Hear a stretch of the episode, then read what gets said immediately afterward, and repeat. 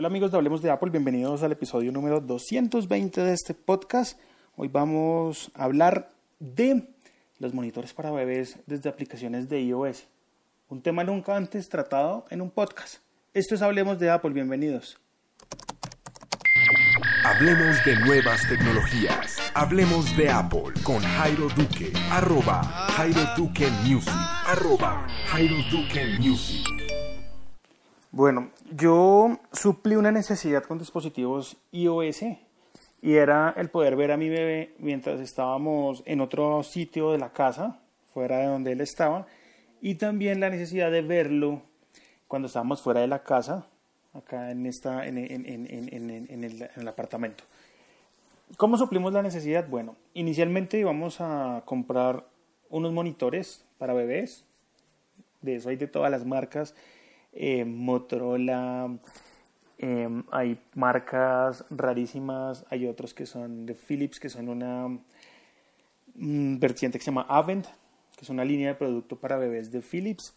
Y bueno, en fin, estos monitores oscilaban entre los 320 mil pesos hasta el millón y medio y funcionaban únicamente en área local. Es decir, que yo puedo usar ese monitor para ver a mi bebé dentro de mi apartamento pero si de pronto me iba a trabajar, por ejemplo, la emisora o mi esposa se iba a trabajar y ella quería acceder a ver al bebé, pues no podía verlo. Cabe aclarar, ¿no? El bebé nunca se queda solo acá, pero siempre queremos entrar a ver cómo está. Mm, esa fue la, la primera opción. Miramos algunos, pero bueno, definitivamente no tomamos esa decisión porque queríamos ver al bebé fuera del apartamento cuando nosotros saliéramos y estos monitores únicamente funcionaban en un rango local como funciona de pronto un walkie-talkie. Mm, la segunda opción fue comprar una cámara IP o comprar dos cámaras IP que pudiéramos manejar a través de una aplicación de iOS desde nuestros celulares mm, para ver al bebé, pero empezaron a salir muchos artículos, los leí en Facebook, los leí en bastantes blogs y sobre todo era una tendencia que estaba ocurriendo en los Estados Unidos y era precisamente que esas cámaras tienen comunicación de doble vía. Yo escucho al bebé, pero también le puedo hablar al bebé desde la aplicación. Estas cámaras, como tenían IP, podían ser hackeadas y mucha gente se dedicaba a hackear estas cámaras para molestar a los bebés en las noches o en el día. Eso automáticamente me, me tumbó esa posibilidad, porque hay gente mala, ¿no?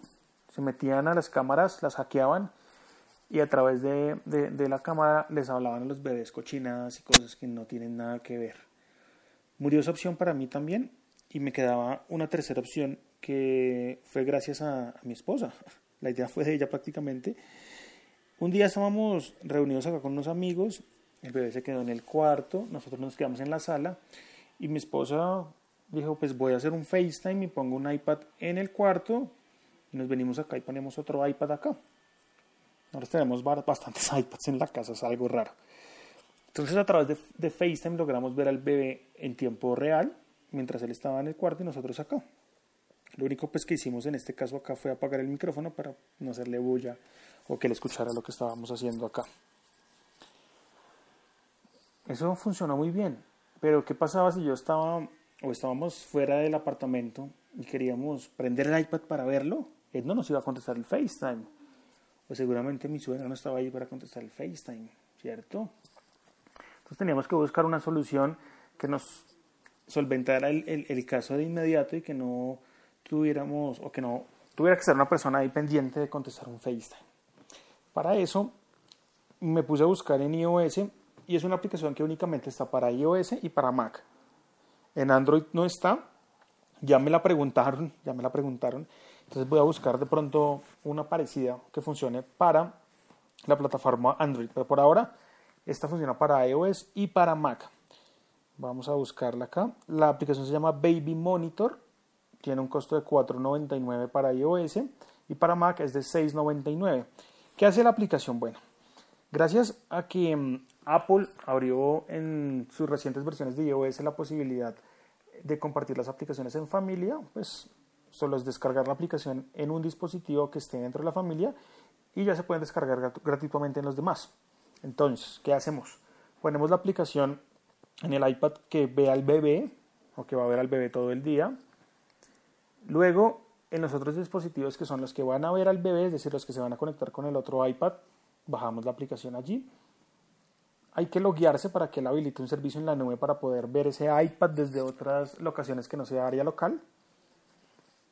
Y la aplicación se conecta no solo por Wi-Fi, sino que también utiliza la ventaja del Bluetooth cuando estamos relativamente cerca, por ejemplo, que mi apartamento pues es relativamente cerca del otro, el otro cuarto. Entonces, cuando el Wi-Fi está un poquito tenue, de pronto la señal funciona el Bluetooth. Entonces es algo muy bueno porque siempre vamos a tener señal. Entonces, volvamos al, a la aplicación. Ya está descargada en el, en el iPad del bebé. Él me da la opción y me dice, bueno, ¿usted es un papá o es el bebé? Uno selecciona el bebé en ese caso. Y en nuestros dispositivos, cuando vamos a entrar a ver al, iPad del bebé, pues seleccionamos que somos adultos. ¿Qué va a ver el bebé en la pantalla de ese iPad? ¿Qué se imaginan? No, no nos va a ver a nosotros cómo funciona con FaceTime o por Skype o por Hangouts, sino que va a ver un fondo con unas estrellas súper bonitas y no va a tener ni idea que nosotros lo estamos viendo. Eso es importante. Por otro lado, nosotros sí vamos a poder ver el bebé y vamos a tener unos controles que podemos manejar desde nuestros dispositivos conectados con la cuenta de papá, como por ejemplo poner música y manejarle el volumen. Podemos manejar el volumen desde, desde nuestros dispositivos Adicionalmente a eso podemos manejar el brillo del iPad porque si el cuarto está totalmente oscuro, pues podemos manejar un poquito el brillo del iPad para poderlo ver mejor o para que a él no le moleste la luz. Tiene la otra opción de notificaciones y esto funciona muy bien, por ejemplo, si yo tengo la aplicación abierta viendo al bebé consumiendo datos todo el tiempo, pues puede ser algo que, finalmente y al fin de mes me diga mi operador, venga, es que usted se quedó sin datos, no, no puede navegar más. Entonces hay una opción que, que son precisamente las notificaciones push y él va a notificar al dispositivo de papá cuando hay movimiento o cuando hay un ruido. Entonces de esa manera nosotros recibimos la notificación de cualquiera de estas dos alertas, entramos a la aplicación a revisar. Eso es algo muy bueno. Estas las puede tener prendidas o apagadas. También existe la opción de solo escuchar al bebé si no tenemos muchos datos o de verlo. La otra opción, antes de que se me olvide, es que también puedo hablarle al iPad de bebé para que él me escuche.